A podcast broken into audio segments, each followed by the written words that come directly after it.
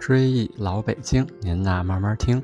各位听众朋友，大家好，我是阿龙，这是《追忆老北京》第七十八期。《追忆老北京》是一个讲述老北京历史、建筑、民俗的播客节目，欢迎大家使用喜马拉雅或小宇宙客户端，或在苹果手机 Podcast 中搜索“追忆老北京”专辑，点击订阅按钮，每期节目更新都会有推送提醒。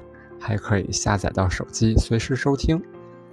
节目更新不易，欢迎大家。如果觉得内容还可以，请点赞、转发、打赏，鼓励主播尽快更新。一月二十日，恰逢大寒节气，北京的天空飘落下二零二二年的第一场雪。录制本期节目的时候，屋外也在下着鹅毛大雪。许多人说，一下雪，北京就变成了北平。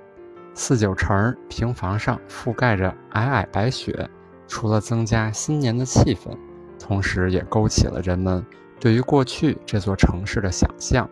那么这期节目，咱们就来聊一聊老北京历史上的雪天儿。据历史记载，自西汉洪嘉四年，也就是公元前十七年到民国时期，这两千多年，北京出现过大雪的年份有上百个。而且以明清居多。那么一千年前，唐代时北京下雪是什么样呢？唐代北京一带古称欧幽州，地域包括今天北京的西部及周边部分地区，州郡治所均在设在蓟城，又称幽州城，大致在今天的北京市区的西南部。幽州距唐朝国都长安，也就是今天的西安，有千里之遥，为北地边陲。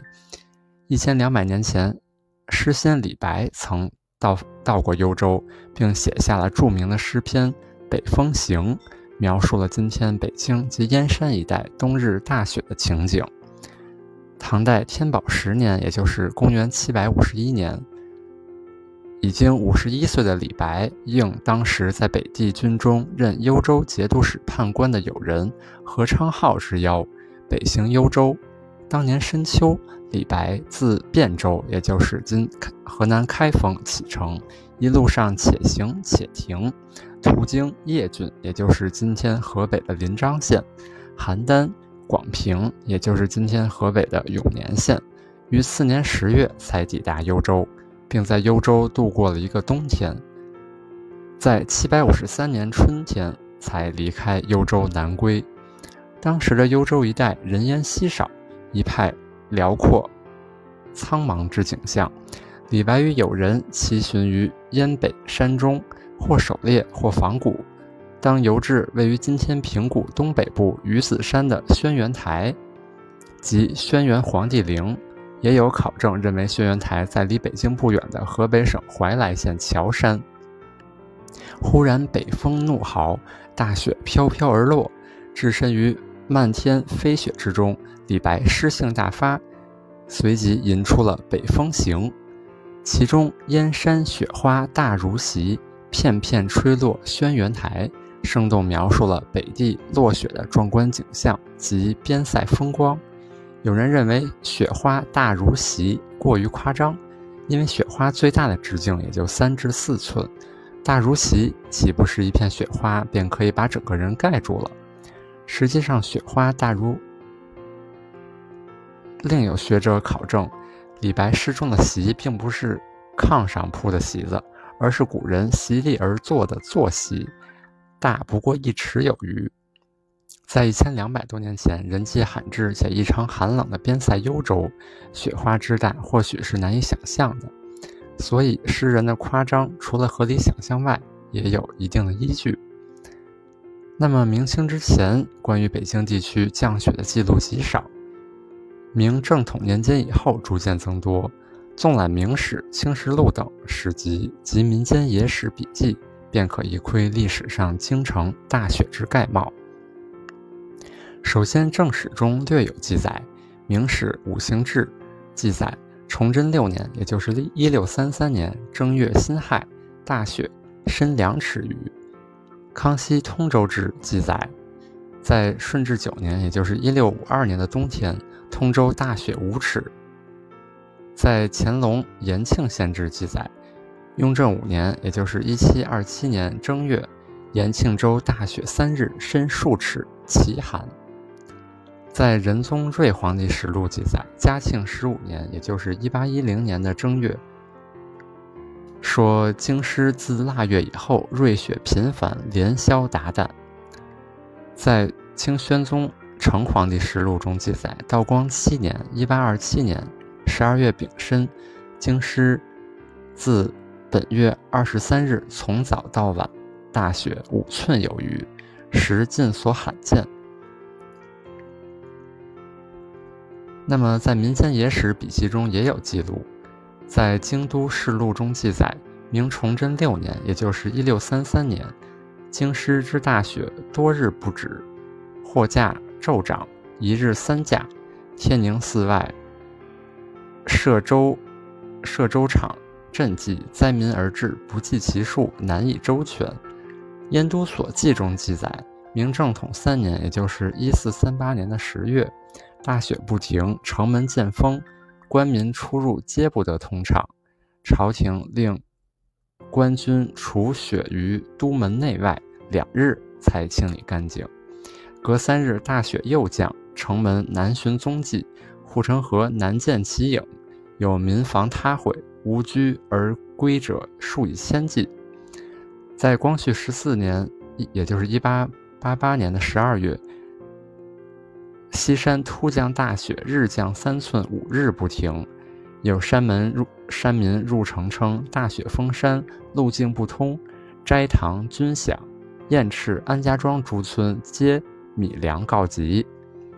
鹿城，也就是今通州区境内，三河平谷密云皆降大雪，积雪深两尺。尽管上述有关北京地区降雪的记载不够详尽。但也可以看出，历史上北京所降大雪远比今天要大得多，有的还造成了自然灾害。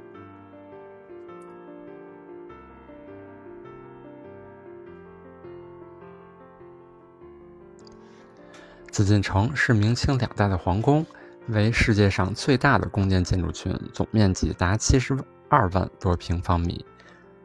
今天。下雪，大伙扎堆儿去故宫和景山拍摄紫禁城的雪景。那么，你能否想象明代还曾调运调动过军队来清除紫禁城的积雪呢？据《万历野获编》记载，每次雪后，即于京营内拨三千名入内廷扫雪。自明永乐十八年，也就是一四二零年，紫禁城建成，到第二年永乐皇帝迁都北京后。掌管大内各殿及廊屋扫除的是二十四衙门中的执殿监，但执殿监人数有限，每次大雪后无力清除积雪，所以不得不调用京营，也就是首都卫戍部队中的军队来打扫。《万历野获编》中记载，大内每于雪后，即于京营内拨三千名入内廷扫雪，轮番出入。或其年雪涌，有至三数度者，每岁俱然；亦有游闲年少代充其意，以观进夜宫殿者。也就是说，明代平民要是想潜入紫禁城一探究竟，有个法子，就是报名加入扫雪大队。据传，万历年间的一个冬天，大雪一下就是一天一夜，到了第二天一大早。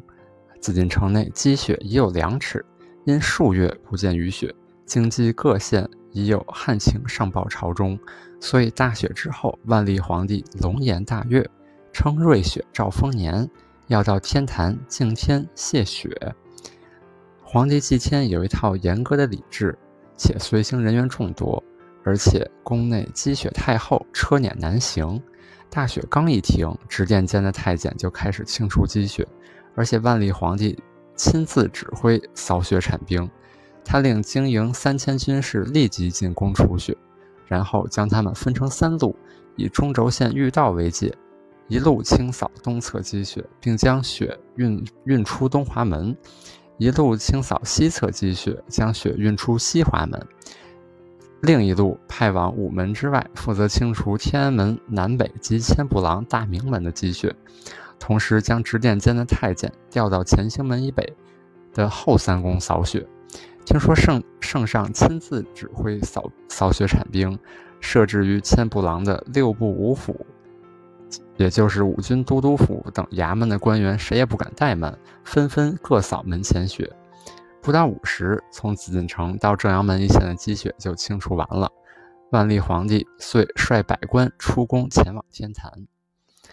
那么到了清代，咱的老朋友乾隆皇帝和大雪之间有何故事呢？在清乾隆四十三年，也就是一七七八年，华北大旱，直到大雪时节也没见头场雪，饥民扶老携幼迁徙逃亡。岁末，乾隆皇帝出城寻访。当仪仗行至德胜门时，忽然天降大雪，顷刻间漫天皆白。乾隆皇帝认为此乃瑞兆，于是停下步，停下车辇，并登上德胜门楼赏雪。欣喜之余，乾隆还赋祈雪诗三首，并传谕刻石碑铭记，宣慰天恩。碑的大小与燕京八景石碑无异。立于瓮城中，当年同兴德梅站西侧，故称德胜石碣祈雪碑。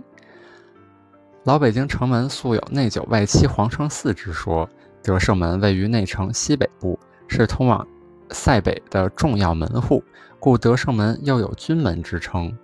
它的箭楼也是北京内城现存唯二的箭楼之一。咱们之前聊过。内九外七的城门都有自己的标志性景物，在第七十四期节目里讲的劲松地名来历时，就介绍了左安架松。咱刚刚说到的乾隆立的这块石碑，就是德胜石碣的来历。碣是指带有刻有文字的圆形石碑。至于剩余十四座城门的地标景物故事，这口大坑以后节目咱们继续填。这座石碑外建有碑亭保护，碑亭是重檐黄色琉璃瓦所覆覆建，做工极细。碑文中还注解了记述了崇祯二年，也就是一六三零年，皇太极攻打德胜门的战争，以及随后主动退兵的故事。自此，该碑与阜成梅花、崇文铁龟等镇门之物一样，名誉京城。由此也就有了德胜奇雪的说法。咱这期节目的封面图片就是1915年德胜门瓮城内乾隆祈雪碑亭和箭楼的景象。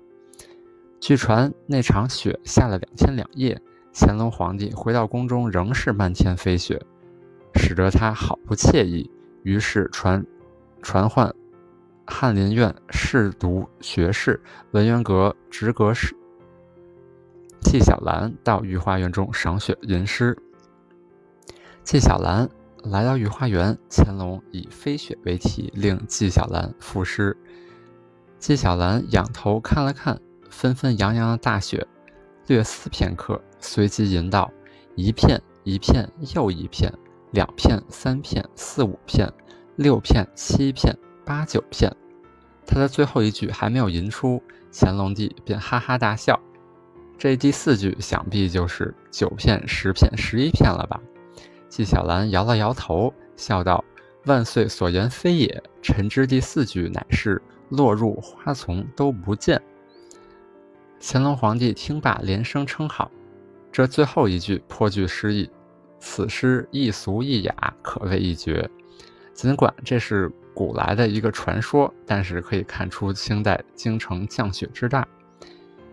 可惜得胜祈雪的石碑和碑亭在民国后期为扩建德胜门火车站候车室与瓮城城墙一道被拆除，今天的朋友只能通过老照片来怀念了。